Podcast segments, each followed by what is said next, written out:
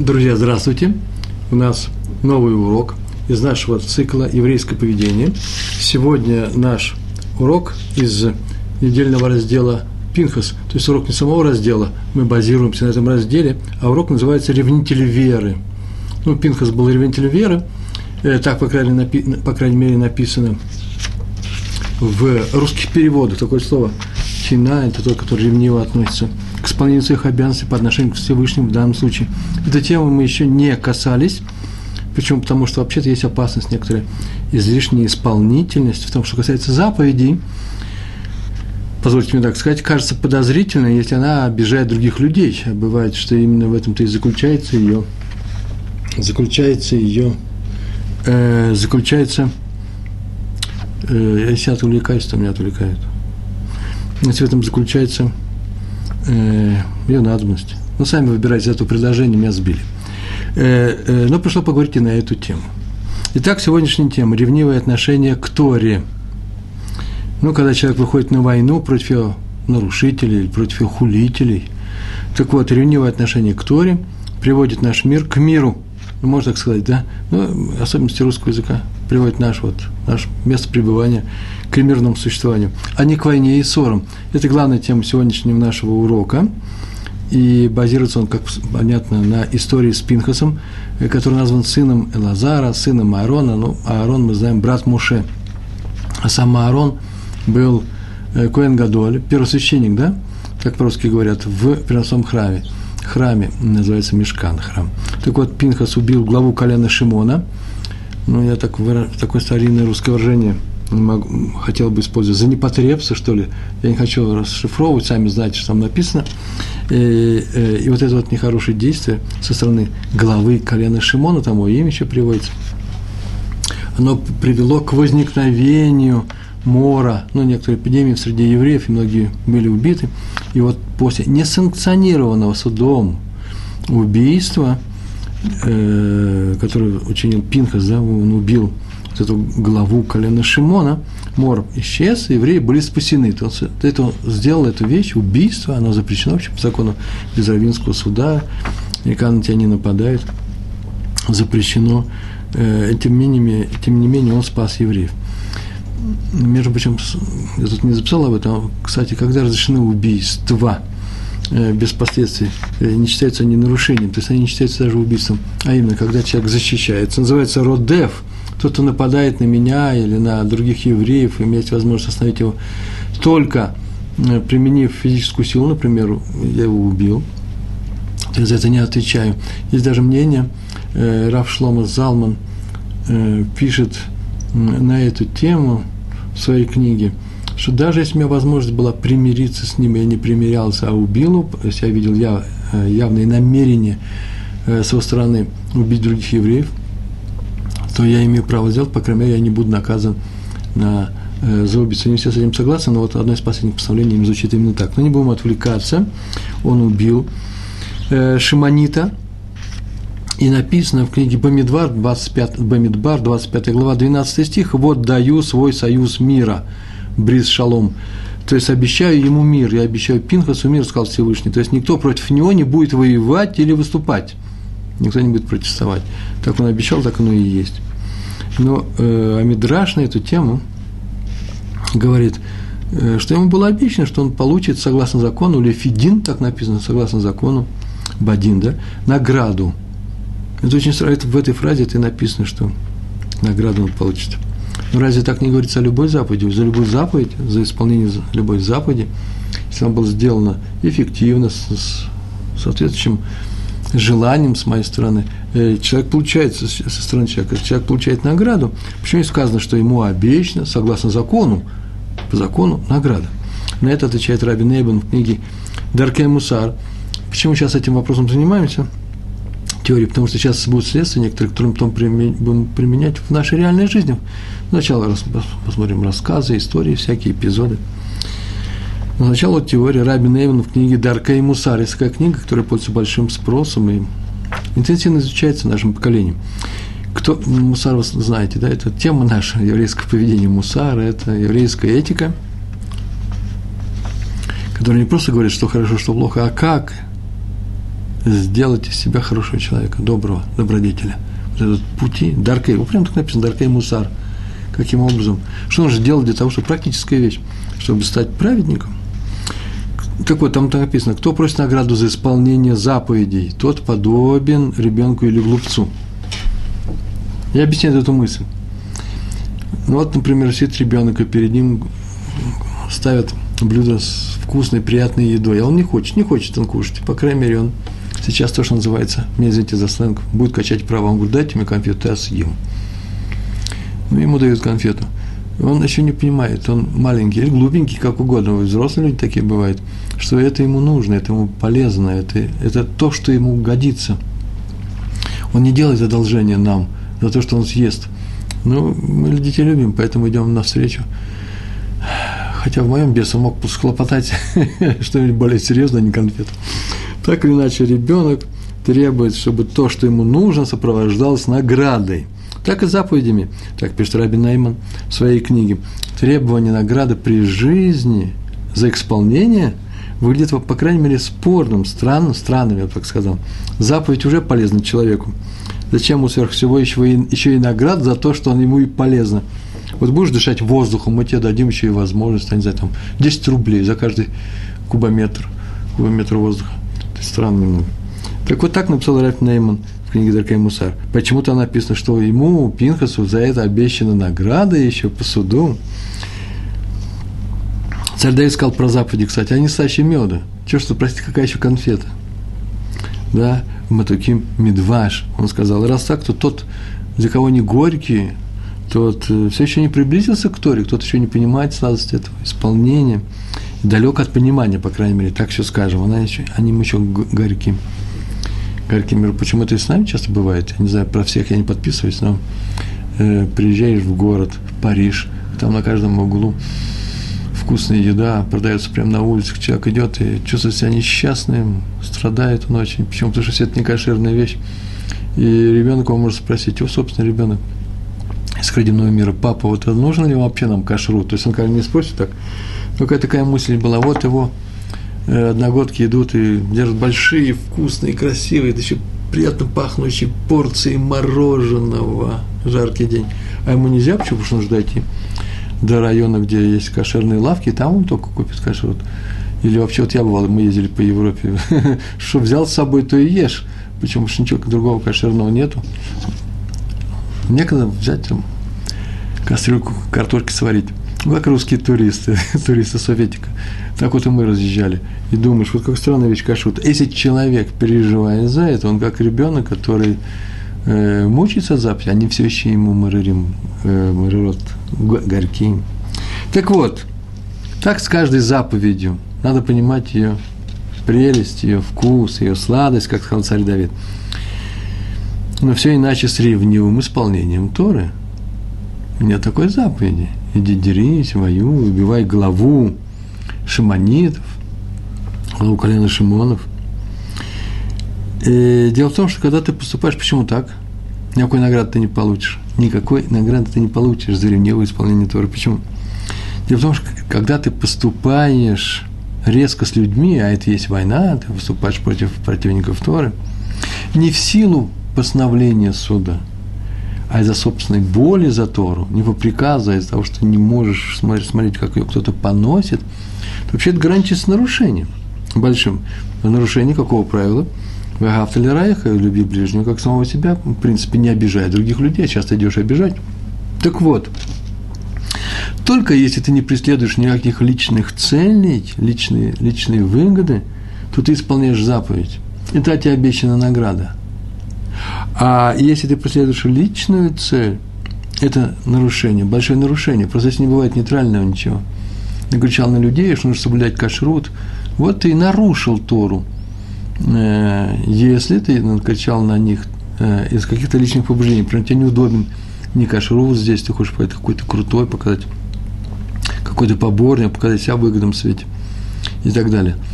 Есть люди, которые с удовольствием, с любовью делают другим замечания. Знаю по себе, потому что этим я отмечен тоже. Э, это неприятное качество, нехорошее, с этим нужно бороться, никакого объяснения его, хорошего объяснения нету, мол, так приучили, такой темперамент – это полностью запрещается. нельзя приставать к людям. Если ты хочешь, чтобы кто-то исправился, ты видишь, что кто-то другой это исправил, ну, будь доволен, да не лезь ты. Потому что если лезешь ты, то получается, что, э, что ты получаешь в этом какое-то удовольствие, что ли, как ты реализуешься в этом, может быть, комплекс неполноценности. Почему я все это рассказываю? Чтобы мы так, чтобы мы так не поступали ревниво, как поступил Пинкас. Это для того, чтобы... Это важный момент. Вот сейчас, наверное, самый главный нерв всего моего рассказа. Чтобы не мы так поступали, а чтобы мы не осуждали такие, такие поступки других людей, когда они ревностно относятся э, к исполнению Торы. Например, один человек прямо сегодня или вчера, нет, сегодня, по-моему, написал мне комментариях на мой пост, один из последних постов, это не последний, нет, предпоследний, он написал, что вот и написали о том, как Раби Лозар, я рассказывал в прошлый раз об этом, Бен Раби Шимон э, Бен Юхай, э, не э, ответил на приветствие незнакомцу, и это очень странно, я написал, разве Равин так поступает? И вдруг мне было написано, а вот наш Равин так именно и поступает, значит, он не Равин, получается. Я даже не высветил его комментарий, чтобы у нас это в веках остается все. Можно стереть в любое время. Чтобы никто не подумал, что у нас на блоге, в Толдот.ру, на сайте Толдот, э, такие-то вещи приветствуются. Это не приветствуется, почему никаких личных характеристик, даже если не названа фамилия. Э, здесь я могу сказать, почему, потому что это не, э, не, так, не так видно, как на, на письме. Мы сейчас только это используем для учебы. Я ему ответил, что мы так не можем делать. А кто так поступил, значит, есть какое-то объяснение, или кавсхуд называется. Объясни его. Если так уж и не терпится, объясни его положение, э, позицию, его действия с какой-то хорошей стороны, что есть какая-то такая причина, у него была явная причина так поступить. Просто он ревниво относится к Торе, наверное, так он некоторые думают, что это грубовато. Грубость, конечно, некрасиво. Иногда в некоторых случаях э, разрешается группа. Сейчас спросите, почему, Ребровин, откуда вы взяли? Я говорю, да вот же Пинхас убил руководителя. Какая тут грубость, он еще хуже сделал. Такой подход называется лишма. Лишма – это значит не ради себя, не ради того, чтобы показать, какой я поборник Торы сильный, а лишма ради неба, ради имени небес. Здесь нельзя ошибаться – выдавая свою привычку, одергивать других людей, э, выдавая ее за свою боль по отношению к Торе. Вот, мол, мне больно, поэтому я так делаю. Об этом написано в Мишле, 28 глава, 4 стих, там так написано. Оставляющие Тору, даже на время, прямо на эту секунду хотя бы, тот ты от ее оставил, оставляющие Тору хвалят злодея, а соблюдающие Тору негодуют на них. Ими негодуют, не проходят мимо. Так что, видите, это серьезная вещь а именно ради Торы, выступить против тех, кто ее нарушает, открыто тем более, или учит других, не дай Бог, или поносит ее. Повторяю, я не учу негодовать вас, э, бороться с теми, кто поносит. Ибо надо многому учиться, чтобы не сделать ошибку. Учи, негодовать тоже нужно уметь. Но я хочу научить, научить вас, или сам себя учу, неважно, прощать тех, кто негодует. Вот такая вещь. Рамхаль в книге Месилат Тишарим, смотрите, 19 глава. Там написано, мне говорят, что она уже даже приведена на русский язык. Эти, э, эти люди, которые все делают во имя небес, такие люди, кто такие эти люди? Ревнители, кон, те, которые тут кина э, ревностно относятся к исполнению Торы. Э, то есть, э, которые все делают во, во имя небес, э, во имя небес. Кстати, между прочим, здесь тоже есть маленькая опасность. Эту тему мы несколько раз говорили на наших уроках, и я писал на эту тему, что важнее, любовь к людям или любовь к Богу. Многие, особенно начинающие, безапелляционно так заявляют любовь к Богу, с чем не согласны многие комментаторы, комментарии, многие мудрецы. Я уж не мудрец, но тем более не согласен в своих уроках. Почему?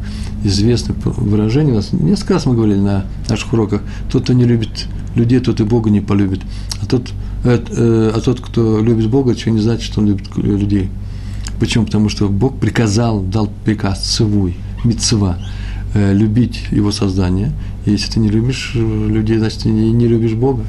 Может быть, любишь свои отношения к нему. Такое маленькое замечание.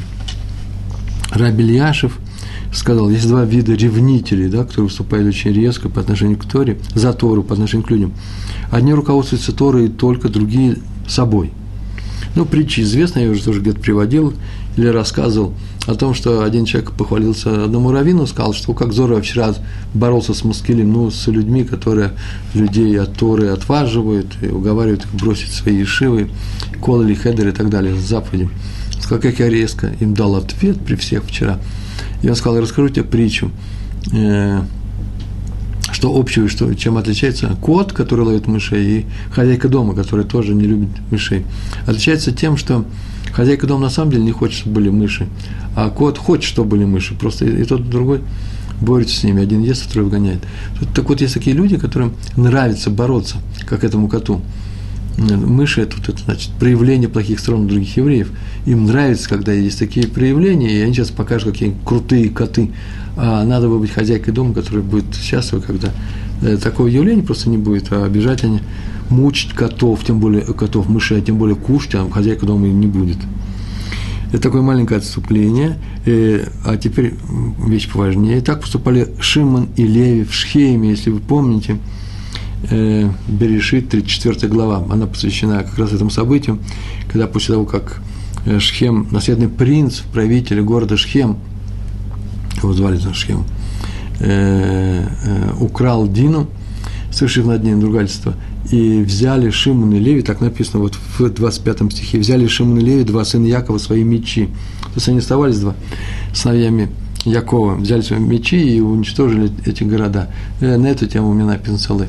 И уроки эти, целая большая статья в блоге написана. Не об этом мы хотим сказать, а сегодня о том, что они были ревнители Торы. Тора их оправдала. Откуда мы знаем?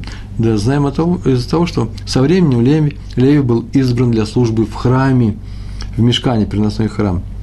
Обратите внимание, Леви был избран, получил такую должность, очень крупную, а Шимон не был избран. Шимон не получил такой роли. Больше того, он получил, как все остальные колены израильские, еврейские, э, э, надел, огромный надел в, ну, на юге, в Э, в стране Израиля, в святой стране Иразакойдыш. Э, правда, он прославился тем, что учителя были э, учителя Меламеды для хейдеров, как правило, были в определенную эпоху, в свою эпоху до царей, и при, при первых царях были из колена Шимона. Так или иначе, Шимон не был награжден. И вся разница, наверное, в их подходе. Один выступал ради Торы. И, когда евреи совершили, вот еще важный момент, сейчас вспомнил – совершили грех золотого тельца. Если вы помните, Муше спустился, а Муше спустился с горы, где он получал лухот, э, скрижали, и которых э, так получилось, что они были разбиты в результате этого греха. Он спустился и навел порядок. В кавычках, навел порядок, начал воевать с теми отступниками, которые приглашали, приглашали евреев к э, Аводазара, к идолопоклонству, и закричал, кто за Тору, кто, кто за Всевышнего ко мне. И пришли, бросились к нему э, все колено Леви бросилось к нему. Про колено Шимона не написано, колено Шимона было из пострадавших. Так что, и еще вопрос, не случайно потомок Леви Пинхас убил потомка Шимона. А почему? А вот это домашнее задание, договорились, да? Можете прислать ответ уже сейчас. Одним глазом я посмотрю на экран. История про Рава Шаха. Город Лунинц под Брестом, польский бывший в, в прошедшем времени польский город – Э, он был уже с детства выдающимся раввином, большим мыслителем, и его пригласили быть главой Ешивы карлинских хасидов. Это очень интересно. Ешива была карлинская, сам он был обычно литовского направления. То есть Карлин тоже вообще литовский. Литовские хасиды, хабаты, Карлин, Сталин – это э, литовские направления в хасидизме. Все остальные – это Украина, Польша, Венгрия, Румыния, Молдавия и Бостон.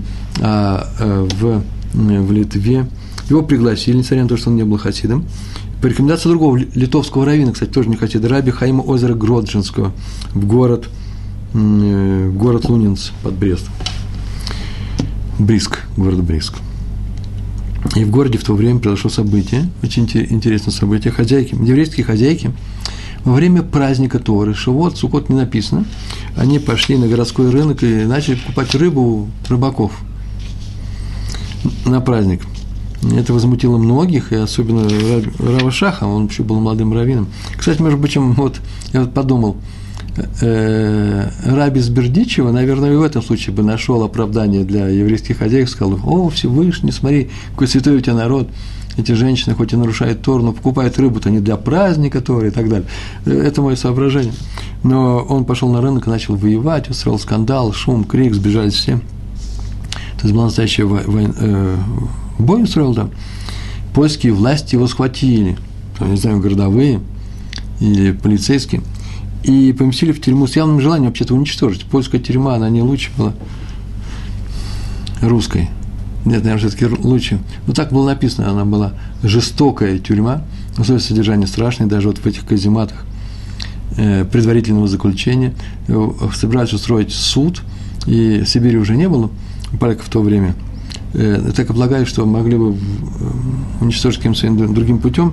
И чудом Равшах спасся – и после, этого говорил, что дни, проведенные в тюрьме в предварительном заключении, ни на минуту он не сомневался в том, в правильности своего поступка.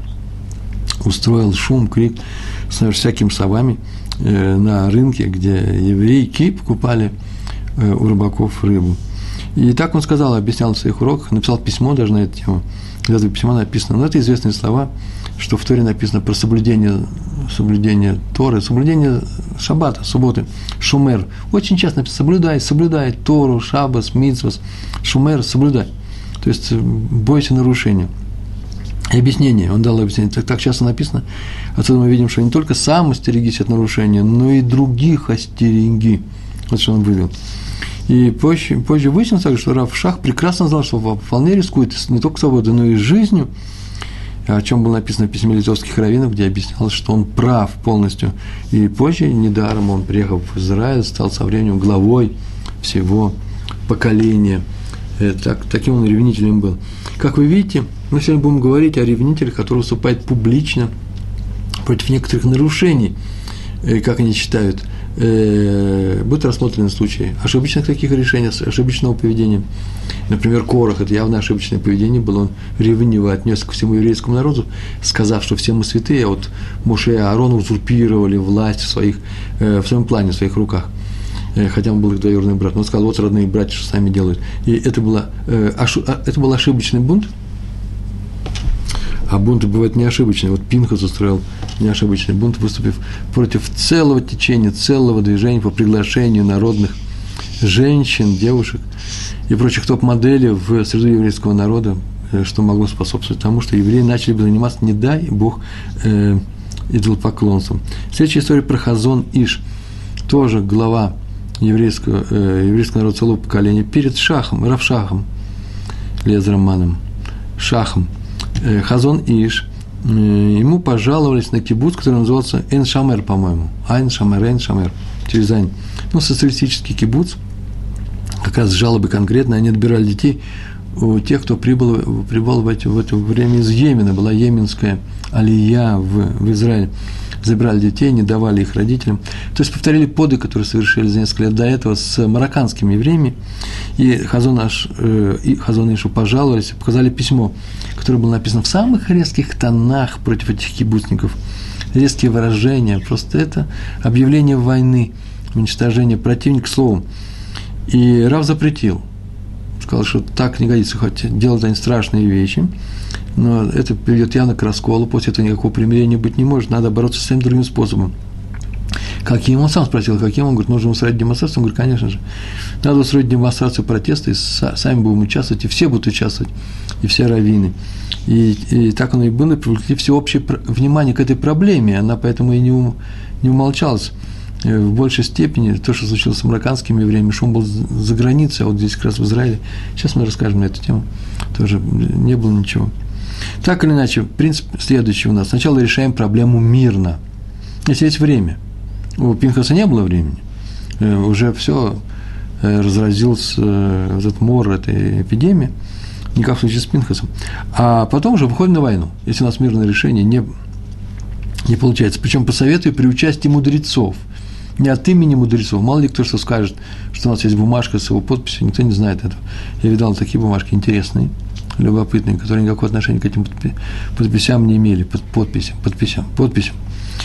И так что мудрецы сами должны участвовать в этом. Мы говорили о том, что на одном из последних, ну, последнем уроке, на предпоследнем, да я написал на эту тему статью тоже. Очень часто ссылаюсь на свои статьи, ничего страшного в этом нет. Я думаю, каждый человек переполнен тем, что он делает, поэтому я это и рассказываю. Говорю о том, что цель творения вообще всего мира – это не что иное, как еврейский э, народ. Еще добавили, на самом деле даже не еврейский народ, а кто? Мудрецы, э, мудрецы раввины. Это мы говорили о том, что такое выражение «не на небе она». Что это не на небе? Не на небе Тора, а здесь на земле, в моих руках, в наших с вами руках. Но эти ангелы могут учиться. А вот нет, они учиться-то могут, но не могут, левсок называется, не могут издать закон. Не могут примирить даже двух разводящихся евреев, мужа и жену. Тоже называется решение суда. Они это не могут сделать, или постановить, что они должны разводиться. Э, там была история про ангелов, которые плакали, почему Тору не дали им, и про раби Ашуа, который сказал, не на небе, она ему сами здесь решаем, что нужно здесь делать. И почему Корах так не сказал, когда сказал, да, Моше Рабейну, что завтра Всевышний выберет, кто, кто принадлежит ему, Корах может сказать, не на небе она, нет, оказывается, в то время она была еще на небе. Так вот, мы сказали, что Тора, что главное в Торе – это принимать решения. Это самое главное. Э, принимать решения. А раз так, то тот, кто принимает решения, это не просто элита, это смысл еврейского народа. Раз еврейский народ – это смысл создания, то наши мудрецы – это и есть смысл всего создания. Не мы, не мудрецы при нас, так заодно еще, а нет, мы при мудрецах. Немножко резко звучит, но так мы же с вами не первый урок же учимся, правильно? Уже можно и говорить э, серьезные вещи, тем больше сегодня резко. Ревнители веры, резкая тема. Ну, по поводу демонстрации харидимного общества, поскольку мы затронули, до слов схожу еще, повторяю, если в ней не участвуют в демонстрации раввины, руководители поколения, значит, она ничего не, не стоит, значит, за ней ничего не, нету. Продолжение, кстати, про Хазон Иша.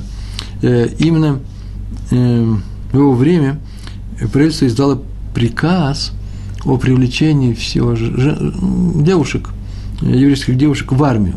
Еврейских девушек, не, не арабских.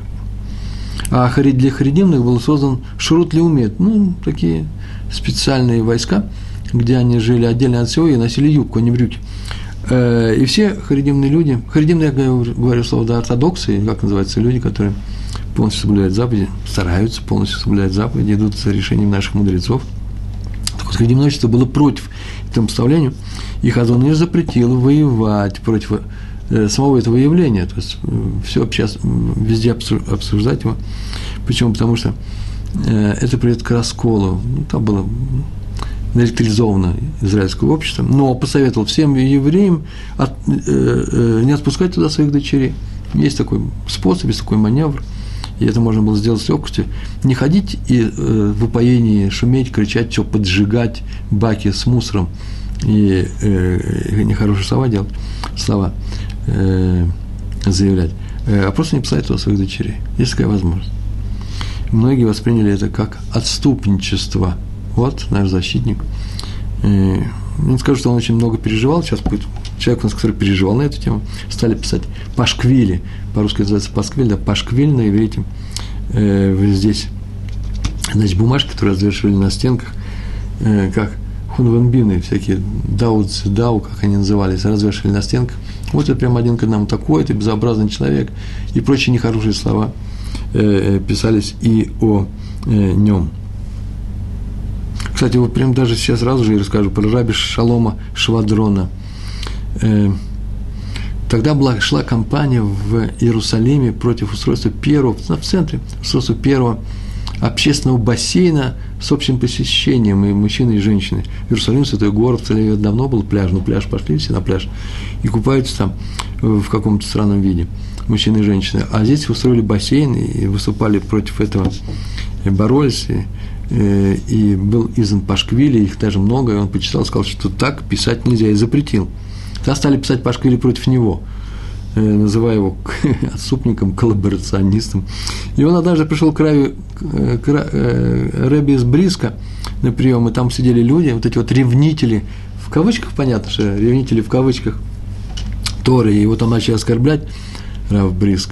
Брискиров вышел и сказал, что он согласен с, э, с Равом Шалом Швадроном. Так писать нельзя, и те люди успокоились. Видите? Про ревнителей мы сказали одну позитивную историю, про Пинхаса э, две уже были отрицательные истории, то есть они ревнители были в кавычках. Ну, то же самое с Райнштейнманом, я, кстати, есть такая у меня тоже статья, о том, как он, э, как Хазон Иш, не хотел публичных боев с теми, кто отпускает своих дочерей в армию. И, и даже сыновей даже, просто харидимные войска и стали преследовать эти так называемые ревнители веры. И однажды он был, давал урок в Северном Иерусалиме, вышел из синагоги, и там его ждали люди, и несколько таких вот ревнителей – начали кричать, поносить его, что он не выступает. Он, как будто бы он выступает, приветствует вот эти вот самые войска, в которых харидимные всех детей, э, юноши будут забирать, отрывая их от ешив. И он стоял, только улыбался. Его спросили, а в чем дело? Он говорит, я только приехал из-за границы, из Америки. И там так замечательно и тепло его приняли что он говорил, восторженно его принимали, там, что он сказал, уж не, возгордился ли я, и чтобы я не возгордился, мне дано, была дана сейчас капара называется, искупление через поношение. Стоял и принимал как должное. Вот сейчас все вернулось на свое, на свое место. Теперь меня не, не возносят, а немножко опустили вниз. Ну и больше об этом не будем говорить, я расскажу про Рави Сака Зельберштейна, который рассказывает, как он ехал однажды с Адмором из Стропкова по-моему, так называется, да? Ну, так вот было написано в сейчас позитивная, позитивная э, ревность к Торе. В автобусе они ехали с Тель-Авива в Иерусалим. В автобусе висела рядом с шофером э, нескромная такая картинка, э, рекламная. Ну, написано было нескромная, нехорошая, страшная картинка. И Араф попросил его ее снять. Тот резко ответил, что ничего не собирается снять. Спросили его, почему? Как? Говорит, я заплатил за проезд, почему за свои деньги должен оплачивать провоз этой картинки? Я, я заплатил только за проезд. Э, Адмор из Тропку так сказал. И я не хочу, чтобы мои деньги шли на эту грязь, сам настоящий грязь. Ну, водитель отказался, а Раф призвал, он не успокоился, был такой очень, как Пинхас, пока он не добьется своего призвал пассажиров к протесту, там было много харидимных людей, и водитель сказал, что он сейчас едет в полицию, чтобы его Рава арестовали за подстрекательство к бунту в автобусе, я бы сказал. Эдмор заявил, что он согласен, он с удовольствием поедет в полицию сейчас, предстанет перед судом, а в тюрьме, но все равно будет выступать за Тору, так, чтобы этого не делали. Все стали негодовать, и шофер снял эту рекламку, хотя я не уверен, кстати, что он имеет право снимать такие вещи, но раньше в автобусах это можно было сделать, а с тех пор, между прочим, общество поднялось, и даже Эгот и все остальные автобусные компании понимают, что так делать нельзя, и внутри автобуса больше ничего не развешивают. И даже снаружи автобусов, эта борьба была при мне в второй половине 80-х годов, э, тех автобусов, которые заезжают в харидимный религиозный район, перестали развешивать нескромную рекламу. Так, иначе, спросили у этого Адмару, потом уже спросили, а почему он вообще заметил эту картинку? Сидел бы, учил свою гемару. Раф, старенький Раф, едет, смотрит по сторонам. Мог бы на нее и не смотреть. Он неожиданно ответил, ответ он привел самый неожиданный. Написано в Талмуде, трактат Сота, 52, 52 лист, первой странице там так написано, чем выше человек, тем выше его Ецерара. Если вы говорите, что я мог бы не сказать, что я такой высокий человек, так вот, значит, что Ецерара мой выше, э, чем у многих. Поэтому я смотрю, везде я смотрю. Он не сказал, что я воюю за общую нравственность, вот обратите внимание. Он сказал, что защищает собственное право ехать в чистом, в чистом виде, а не в таком ужасе. Это очень важная установка, изначальная установка, поэтому он выступал за Тору к чистоте ее. История следующая. По раби Шафтая Юдлевича, интереснейший был раввин, он был как раз поборник Торы, а всегда обходил магазины, лавки, всякие заведения. В том районе, где он жил, в Иерусалиме. Перед наступлением субботы предупреждал. А, хотя он жил в Иерусалиме или нет, надо посмотреть. Может, не браке. Перед наступлением субботы предупреждал, чтобы закрывали двери, чтобы, не дай Бог, немножко сдержались э, и нарушили бы святую субботу. Э, люди увлекаются, например, э, торговлей какой-то, и уже несколько минут субботы идет, они нарушители, получается. Один парикмахер отказался, сказал, что это его, не, его дело, что сам знает, как закрывать, как открывать. Он, наверное, был с кипой, кстати, на голове. И всегда, когда приближался, он к нему сказал закрывать свою парикмахерскую, и он как-то резко требовал. Без оскорбления. Я не верю, что он умел оскорблять людей. И он сейчас с ним ругался с Равом, с Равином приходили, Равом Юдлевичем, Шаптаем Юдлевичем, при, э, Юдлевичем, приходили его ученики э, и просили его, парикмахера, чтобы он перестал делать нарушение, называется липный ивер. Он приглашает пациента, и потом начинает медленно его подстригать, потому что это же деньги, он же не, не отпустит его посреди всего. Жалко отказаться от проносы. А раз так, то он и других подводит людей. Хозяин ругался с ними тоже. И однажды ему сообщил его друг, Раф Авраам Квипман, известный раввин, пришел к нему и сказал, что по этой улице не надо ходить. Тот нехороший человек, это я от тебя добавил, не знаю ничего, э, парикмахер, посадил в дверей своего заведения огромного пса, а собака вообще не будет религиозным э, в районе. Страшный ужас. И обещает спустить его на рав, как только он придет его ругать. Накануне субботы. Ну, Рав сказал, о, как интересно. Побежал тут же, побежал в ближайшую же пятницу, накануне субботы, побежал на тот район. И вот это вот есть ревнитель, ревнитель Тора. Он не от радости побежал, а что сделал? Поступает ради Тора, а не ради себя. Ему все равно, покусает его собака не покусает. Ну, тот спустил пса. Это произошло очень интересная сцена. Так написано. В двух местах я проверял. Рав закричал Раву Квипману, который его провожал, чтобы тот держал пса за ноги, в то время как он его будет держать за, за голову. Пес, наверное, от этой наглости удивился. Просто он подбежал, схватил его за пасть, и, за пасть, за голову огромную, и начал тянуть к себе и сказал, тащи его за ноги. И тут Рав Квип, Квип, он помог своему другу, тоже будучи в возрасте, кстати, э, крупному раввину, который приказал ему тащить его за ноги, и начали раздирать этого пса на разные части. Собака с диким визгом вырвалась, от испуга убежала. Э, она не ожидала такого нападения. Были самыми пожилыми людьми. Он, пес убежал, хозяин в испуге закрыл двери и больше не нарушал эту субботу. Я бы хотел сказать, и тут же съехал с этого района, но там об этом не было написано. Вот, человек рискует даже самим собой ради святой субботы. Не для того, чтобы скандал. Он был бы доволен, если все было совершено тихо, без всяких собак, без шума, и все было бы закрыто, чтобы не было нарушения. И тогда к этому парикмахеру и проноса придет, и заработает много. Но раз он позволит других людей и не понимает простой речи, когда ему так обращаются, то пришлось что делать? Пришлось воевать с ним, а уж собака тем более воевать надо. Ой, я не знаю, я бы убежал. Следующая история про Хофицхаима.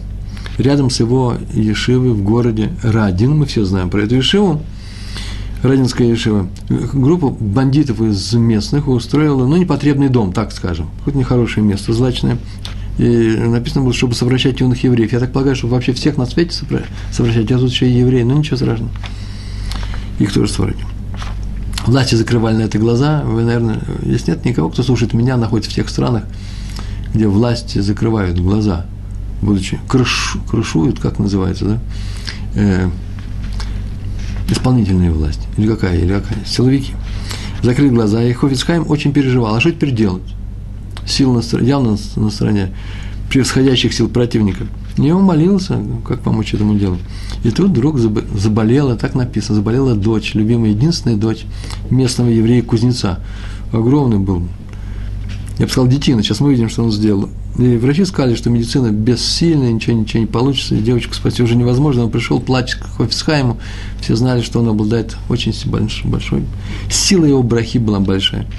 Тот сказал, что, конечно, девочка непременно выздоровеет, но для этого нужно что-то сделать.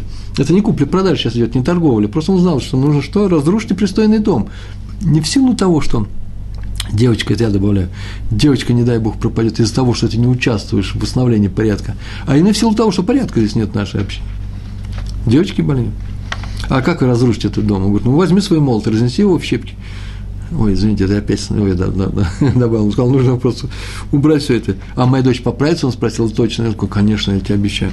Кто так и сделал? Взял молот и своих двух, там, несколько помощников, дюжих парней, и стали разрушать ту постройку руками. Бандиты выскочили, хотели дать отпор, но тоже получили удары и поняли, что с этим молотобойцем неч, э, нечего бороться.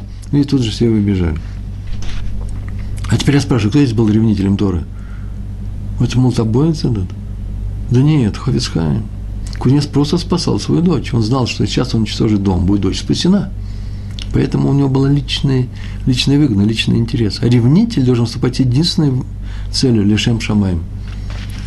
Э, так что здесь был ревнитель Хофицхайм. Он не подвел молотобойца, не подвел его э, под удар. Э, могла прийти полиция, те могли дать отпор, могли стрелять начать. Он просто знал, что все закончится хорошо. Нужно их испугать. Так оно и произошло. Повторяю, то, что говорит садик уровня Хофицхайма, мудрец Торы, праведник, то небо исполняет. Это не наглость мудреца, это уровень мудреца. Раби Яков Йосиф Герман, известнейший раввин в Америке, молился в синагоге Тиферет Иерушалайм. Я так полагаю, что, наверное, там в Нью-Йорке. Это можно проверить. Я не успел открыть и проверить, но там вся молился. И в то же время пригласили где-то в том же районе, может, в Нью-Йорке, синагога Пайк. Это в Америке? Нет, если вы мне напишите, да, это в Нью-Йорке, я буду вам благодарен. Я сам узнаю. Известного кантора. И все хотели прийти на этого кантора, на субботнее богослужение, утреннюю молитву, продавали билеты по билетам. Э, ничего пока страшного не происходит. Э, почему? Потому что синагога Пайк, одна из самых богатых ныне, в то время, наверное, испытывала какие-то экономические трудности, поэтому так они поддерживали свое материальное положение, поддержать синагогу. И многие пошли его послушать. Дело было в субботу. И пришел Рав Герман. Билет он не купил, он вообще не собирался покупать билет. Он пришел посмотреть, что делается, пришел в синагогу молиться. Молиться пришел. Председатель этой общины провел его бесплатно. Известнейший раввин, Рав Герман, самый уважаемый раввин после Рава Вассермана. Я не хочу сказать, кто первый, кто второй, уважаемый раввин в Америке. Но Рав заметил, что билеты продаются утром в субботу тоже накануне молитвы прямо этого кантора. И он возмутился, громко возмутился. И когда кантор начал петь, а потом сделал перерыв, Раф встал со своего места и громко сказал, что если нарушается святая суббота, то синагоге не надо помогать, не надо добывать деньги для существования, лучше вообще и пропасть. Так он сказал при всех. Кантор отказался выступать тут же. Многие стали ругать и поносить равина. Нужно вообще знать американскую, американскую атмосферу – которые ходили на Кантера, а соблюдать не очень соблюдали, по крайней мере, вот эти люди вот в этой синагоге в то время. Кто стоял на своем, все равно так нельзя делать. После молитвы многие опустились до проклятий. Ради все это, он сказал, что сделал все это ради небес, поэтому никаких проклятий не боялся. Интересно, что один из устроителей всего этого канторского представления решил ему отомстить. Он пришел в синагогу Тиферес Исроиль, э, Иерушалаем, и когда Раф там вел молитву по утрам, Э, в Ямим Нураим, в те страшные дни, которые от э, прямо непосредственно Петрова Шана и до Йом Кипура, вообще все эти дни, они особые, слихот читают, и стал уговаривать прийти людей на праздник или в Рожашана, или, или в Йом Кипур. Я так полагаю, что в Йом Кипурим уже. Э, прийти молиться в Пайк. Это целое большое страдание Раву Герману. Вот он зазывает чем-то его общину. И через некоторое время, очень, не прошло много времени, как тот человек сильно заболел и прислал, прислал людей к Раву просить того о прощении. Но через некоторое время все равно умер, так написано в этом рассказе. Рав уже ничего не мог поделать. Вообще небо защищает своих раввинов. Раввин ничего даже не мог сделать. Тот его оскорбил, тот его расстроил тем, что э, людей у него хотел забрать, привести в свою синагогу. Он знал, что это расстроится Равин. Он же отомстил, э, мстил ему. Э, и поэтому небо выступило, защищая Э, Рава Герман. То же самое произошло в свое время, в Талмуде написано про раби, с рабом Ихананом и Решлакишем. Когда Решлакиш сказал недопустимые слова, обидевшие раби Юханана, э, то э, Решлакиш пришел домой и умер, и к нему приходила сестра, жена Решлакиша, сестра раби Юханана просила, чтобы он простил умирающего ее мужа. И раби Юханан ничего не мог сделать, он умер. Решлакиш. Ничего нельзя сделать. Набил равина не обучает своих раввинов. Раби Ханан, правда, остаток жизни, весь остаток своей жизни провел, проплакал на могиле Рашлакиша, лучшего своего ученика. Осторожно, нельзя обижать раввинов. Они ничего уже не могут сделать. Не про нас будет сказано. Раби Рувен Грозовский, тоже раввин в Америке, кстати, когда стало известно, как раз я об этом обещал, что делает в Израиле социалистическая власть, я бы добавил, чтобы не, не, не дали покрышки. Сейчас мы видим, что так нельзя говорить даже про евреев, социалистов, коммунистов. Есть такая история здесь. И что делают они с евреями из э, Марокко? Отбирают их детей, потом говорят, что они умерли в детских садах и не возвращают их. И собрал Рав Грозовский большое собрание раввинов в Америке, Америке и стал призывать евреев Америки не поддерживать израильское правительство, потому что такое безобразие, пока оно не запретит эту жестокую практику. И собрание его выслушал, стало ему аплодировать. Он закричал, что надо не аплодировать, а молиться, кинот читать. Плач и молитва, стенания, знаете, те, которые читаются прям в Тешабаав, в день разрушения храма. Это же разрушение храма. Детей наших на силу отбирают, марокканских евреев, из религиозной среды и делают их э, такими же грязными социалистами, как эти самые люди. Потом, только не подумайте, что я ругаюсь, ругаться нельзя. Стирается эта фраза. Потом стали говорить, что на этом собрании Раф э, Грозовский сделал себе большое имя. Это его удручало всю жизнь. Он говорил, я выступил в защиту небес, а мне приписали какие-то личные интересы. Это не так было. На самом деле это было не так. Так вот, может ли харидимное общество давать себя в обиду? Вопрос. Мы учим, что нельзя обижать людей.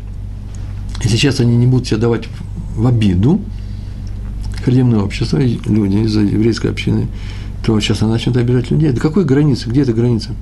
когда можно и надо перейти к активным действиям защиты. Как это можно сделать? О, ответ очень простой, мы уже говорили. На это надо получить разрешение у глав поколения. В противном случае никакие демонстрации устраивать нельзя. Запрещается. И не потому, что, повторяю, что главы поколения не ошибаются. Ой, они не ошибутся, они разрешили, значит, так надо делать. Нет, просто небо их поддерживает. И правило, повторяю, правило очень простое. Цадик, праведник, постановляет, говорит, что, говорит, что и как, и небо это осуществляет, как будто он дал небу приказ. Пока мы не потеряли главную нить, да, ревнители Торы – это хорошо, если они правильно ревнители, если они поддерживаются раввинами, они сами главные раввины, защищают Тору ради небес, а не ради личной выгоды, а главное, что они делают, это они мы с вами. Мы с вами, без санкций, раввинов это делать не будем. А раввины – это соль еврейского народа. А почему мы не будем это делать? Ну, потому что, потому что для этого нужно много учиться, многому нужно учиться, чтобы так поступать. Но есть случаи напрасной ревнивости или ревности, ревности, да, как мы говорили. В одной Ешиве Бухурим, Бухурим – это студенты Ешивы, большой Ешивы жил, лет 18-19, устроили большую демонстрацию на собственной кухне, в собственном заведении по поводу кашрута. Они подозревали начальника по кашруту в плохой работе. Понятно, что они были бы обязаны вначале обратиться к раввинам, а они пошли сразу на кухню скандалить. Так они решили, что они теперь сами раввины. Ну, их оттуда выставили. Да, один из них закричал, что из этих кастрюль нельзя кушать, тут нет кашрута. Ну, обычно присущи этому возрасту истерика, есть такие люди. И схватил он бак с молоком, который стоял там на кухне, подбежал к, к плите, который, на которой готовилась перед субботой еда, и выпустил ее в чем, да, в горячую кастрюлю с кипящим мясом. И тем самым он сказал, что все, теперь отсюда уж очень нельзя кушать. Вот наказал их. А почему я сказал, что в субботу? Ну, наверное, может быть, в обычный день мясо там варили. Почему? Потому что на завтра давал Раф Шлома Залману и Ирбах там урок. Хотя он мог давать урок в субботу. Я думаю, нет, все-таки это было не в субботу. Давайте не в субботу. Почему? Потому что сейчас он будет давать Тохахана, выговор этому ученику. Ему сказали, такой-то посыпал так-то, выплеснул молоко в кастрюлю с кипящим, с кипящим, с кипящим мясом чтобы что, затрифовать э, посуду, чтобы теперь все знали, что из этой посуды нельзя кушать. Вот так он хотел наказать работников кухни или начальников. И он так сказал на этом уроке. Если тот, кто это сделал, не хочет ничего слушать, и он сам знает, что он во всем прав, то бесполезно с ним говорить, и о нем говорить, я молчу. Но есть некоторая вероятность, что он считает, что он это сделал во имя небес. Хорошее начало, нет? то пусть знает, что он совершил даже во имя небес тяжкое преступление. Какое? В Торе не написано нигде, что запрещено есть и получ... или получать выгоду от молока в мясе. Нет, нигде нет такого написано. Есть или запрещено есть мясо с молоком, или получать выгоду, например, мясо с молоком сложить и взять вместе, да, и продать это, и получить за это деньги. А в то же время мы знаем, что два таких закона есть они выводятся не впрямую. В Торе написаны другие слова. В Торе написано, три раза написано, что запрещено варить молоко с мясом. Это запрет Торы. А остальные, поскольку три раза написано, говорят, что один раз Тора не повторяет своих законов. Написано для чего-то. Один раз написано для варки, второй раз для запретно есть, а третий раз получать выгоду из этого, из этой смеси. И еще, еще что много что учится этой интересной вещи. Во всем на одной книге написано, почитайте об этом. Так вот, два остальных запрета про э, варить, э, э, есть и, и получать выгоду э, выводятся из этих трех стихов. Значит, тот, кто вылил молоко в горящее мясное блюдо, не просто затрефовал кастрюлю, из которой теперь нельзя есть, но совершил грех против Тора, который сказано, запрещено варить, ведь он же сварил – Видите, он обвинил его не в, не в ревностном отношении, он выступил против ревнителя, найдя в нем что? Нарушение самой Торы. За какую Тору ты ревностно выступаешь, если ты ее сам сейчас здесь нарушаешь? Вопрос на самом деле непростой. И ведь можно сказать, что многие же люди сейчас только выступали, нарушая закон, и любить ближнего, как самого себя. Э, поэтому нужно обращаться к раввину, каждый конкретный случай нужно рассматривать конкретно. Хофицхайм был приглашен на заседание польского правительства. У нас с вами осталось э, чуть больше восьми минут. Э, э, польского правительства его туда пригласили быть свидетелем по делу одного доноса со стороны Маскилим. Вопрос, кстати, оказался, если я не ошибаюсь, вопрос налогового, э, налогообложения. Так или иначе его туда пригласили. И он знал, что там будет выступать и свидетели э, э, прокурорское дело завели, и, значит, эти маскилим, да, это те люди, которые хотят, чтобы евреи бросили Торы. Это такое рабочее название сегодня. Как, кстати, слово «маскиль», то другого значения сейчас у этого слова нет. А на тему, ой, приглашать нас учиться в университет, хорошо же учиться в университете, как Рав Ирш, Рафаэль Ирш, э, э, учился, он был профессором университета Берлинского. То есть можно же делать. Нет, маскилим приглашали бросить Тору совсем, чтобы у нас не было э, расхождения во взглядах. Так написано в истории. По крайней мере, я выступаю с этой позиции, мне так, мне так известно. И его туда пригласили, и он должен был пойти в заседание этого правительства или комиссии, правительственной комиссии, и пригласил, специально пригласил одного из членов одной семьи, с известной семьи, которая там же проживала, э, прямые потомки Хатам Сойфера, в частности, внук его там жил. Со стороны, э, со стороны его дочери, под фамилией была другая. И тот решил, что Хофиц Хайм хочет поговорить с ним по дороге туда о том, по поводу будущей беседы перед этой комиссией. Обсудить тактику поведения, стратегию отступления и так далее. Но всю дорогу он говорил с ним просто о. Не больше, не меньше. В конце внук э, Хатам Софер спросил, зачем тот его пригласил на прогулку. В любое время можно было поговорить о Торе. Ховисхайм ответил, что идет воевать против э, наговора э, людей, которые вступают против Торы. И ему нужна, Маскилим, и ему нужна в помощи браха. В помощь ему нужна браха, благословение. От кого? От того, кто лучше всех с ними боролся. Эффективнее всех кто? Это Хатам Софер. Поэтому он решил пойти в сопровождении кого? Внука Хатам Софера, чтобы эта браха прошла с ним. А он, Ховисхайм, занимается вообще не политикой, не собирается обсуждать тактические уловки и ходы, а он занимается службой Творцу, так он сказал. Поэтому ему не нужно обсуждать, что говорить. Он выступает так, как, как требует его понимания Торы. Еще две истории. Про Рава Ехескеля, Ехескеля Авраамского. Он тоже после войны оказался за границей, то есть он жил за границей, он поехал в Англию, был в Лондоне. Не-не, не после войны. знаете, это было до войны. Насколько я понимаю, это где-то был 1932 год. Посмотрите в биографию, в Википедию, э, биографию Рава Хескеля Аврамского. Почему-то у меня остались эти цифры, он приехал в 1932 году в Лондон. И там он устроился, ему многие помогали, и один друг у него там очень много ему помогал, и он отвечал взаимностью – и ну, тот вот еврей решил устроить свадьбу своей дочери в синагоге, мягко скажем, которая не руководствовалась законами Шульхана Руха. Так как там написано было, не знаю, консервативно, реформистское, не знаю. И я решил там устроить свадьбу своей дочери в этой синагоге. И пригласил на свадьбу раби Аврамского.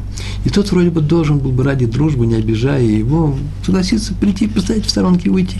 Все знали его отношение к подобного рода заведениям. Он тут резко отказался сказал, что в эту синагогу, где евреев приучают жить не по законам Торы, он не может пойти, несмотря ни на какую дружбу ни с кем. Вот пусть приглашает его в нормальную синагогу, он с удовольствием к нему придет. Видите, он не боялся рассориться, по крайней мере, э, прекратить тесное общение с близким ему человеком ради Торы. Наверное, самому ему было больно. Это еще не значит, что Тора была важнее, чем, чем людям. Снова повторяю, нельзя любить Бога больше, чем людей. Если ты делаешь что-то против противников Торы, то тем самым не делай, ты все равно не делай это, не любя их, ненавидя их. Почему? Потому что ради них ты это и делаешь. Это, я думаю, понятно уже в конце нашего урока. Вот.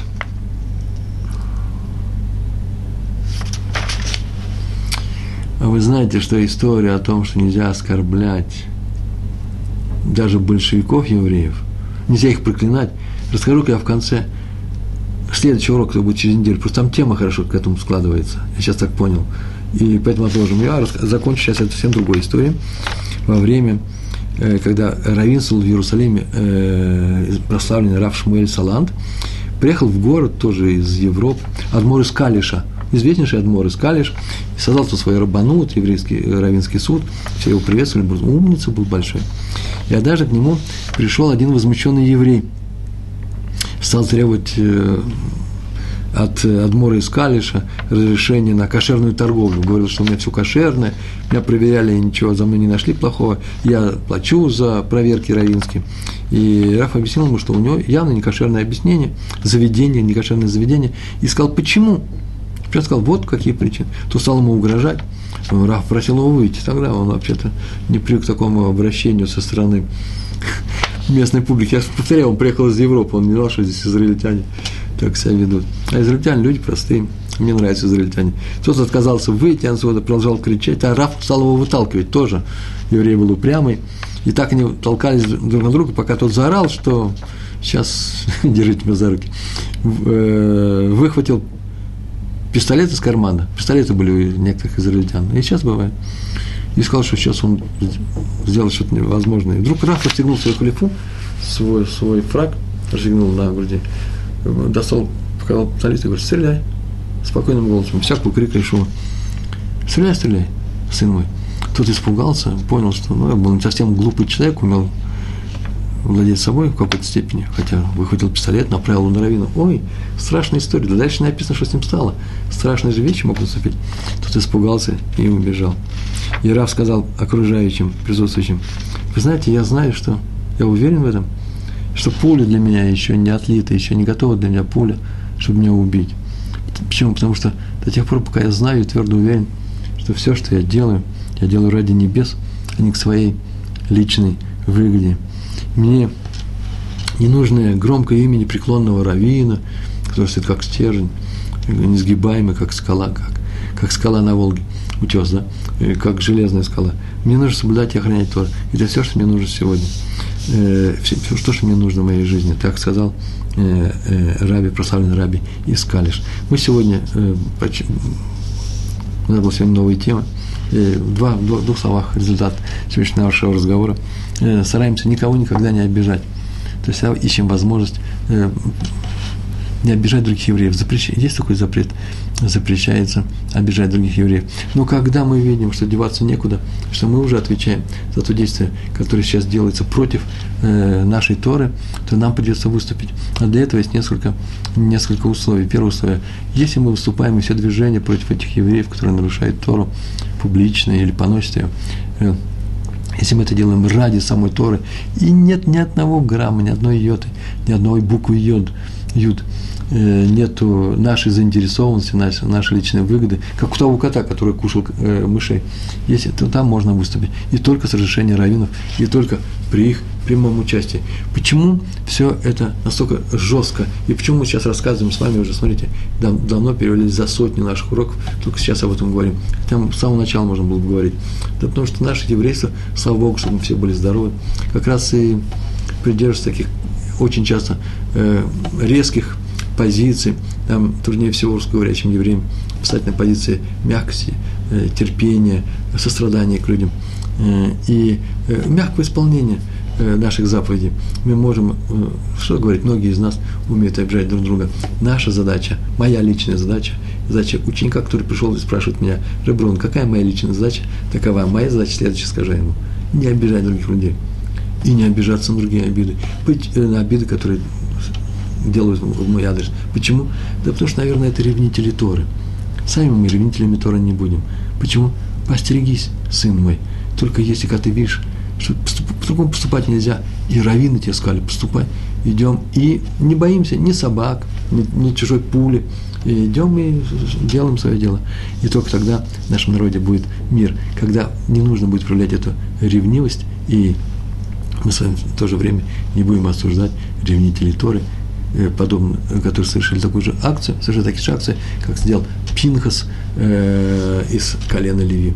Э, Мор в еврейском народе ушел, чтобы мы все были счастливы и здоровы. Большое вам все спасибо, всего хорошего. Шалом, шалом.